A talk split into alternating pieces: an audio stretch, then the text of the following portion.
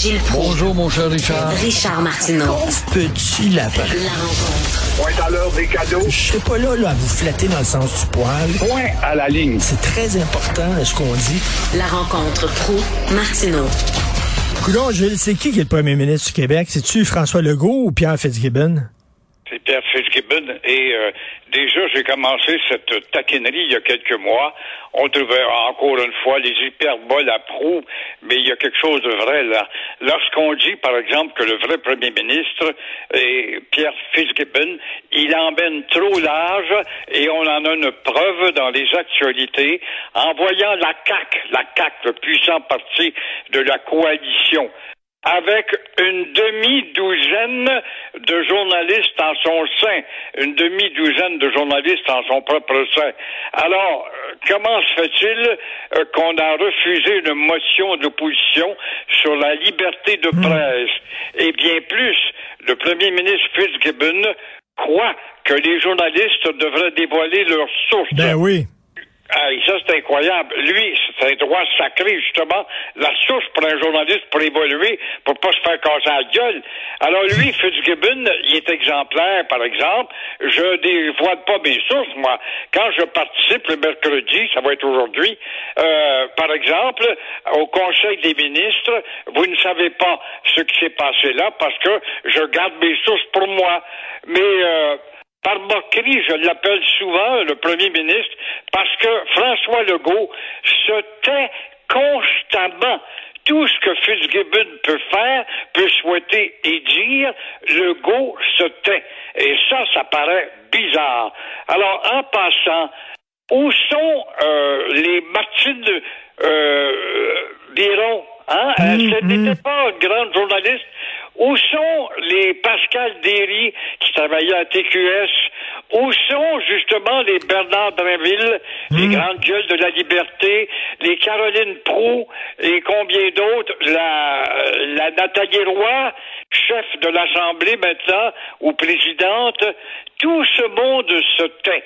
Alors, on passera quant à la transparence au sein de la CAC. Vous avez bien raison. Il y a beaucoup de journalistes à la CAQ. Euh, on aurait aimé les entendre là-dessus.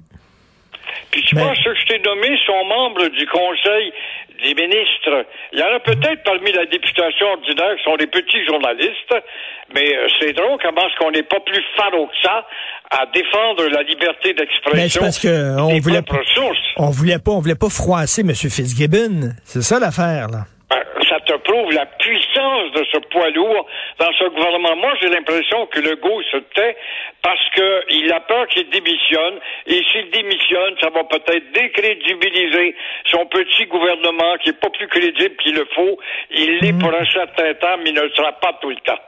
Vous voulez parler de la pauvreté à Montréal?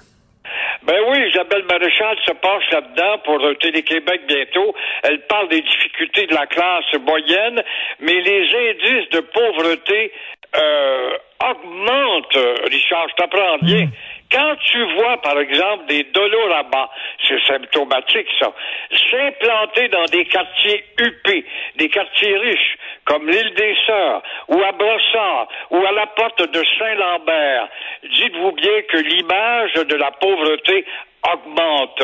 Alors, il faut voir les vitrines aussi de tous ces grands centres commerciaux avec euh, des vitrines vides allouées. Comprendre que l'horizon économique n'est pas rose, mais plutôt gris. Et pendant, vois-tu les contradictions quand même, la misère humaine est dehors. Pendant ce temps-là, tu vois Lady Gaga vendre des billets 2000 piastres Ben pour oui. le Centre Bell.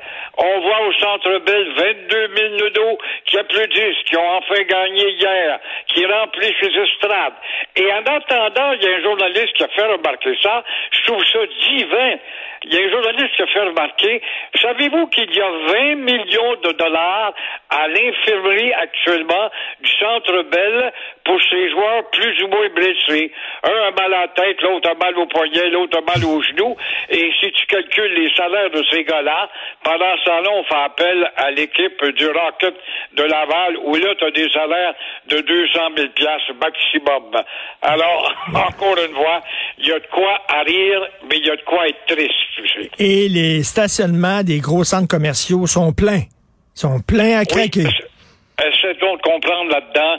Il y a des contradictions dans l'économie du Canada, du Québec, d'Amérique, de l'Occident en quelque sorte, et on dirait qu'on ne voit pas les jours gris qui sont là à la porte. Merci beaucoup, Gilles. On se parle demain. Merci. Bonne journée. À demain. Bonjour. Alors, euh, merci à toute l'équipe fantastique qui m'entoure. Euh, Florence Lamoureux, Sybelle Olivier, merci. André-Sylvain Latour à la recherche, à la réalisation, à la régie, Jean-François Roy.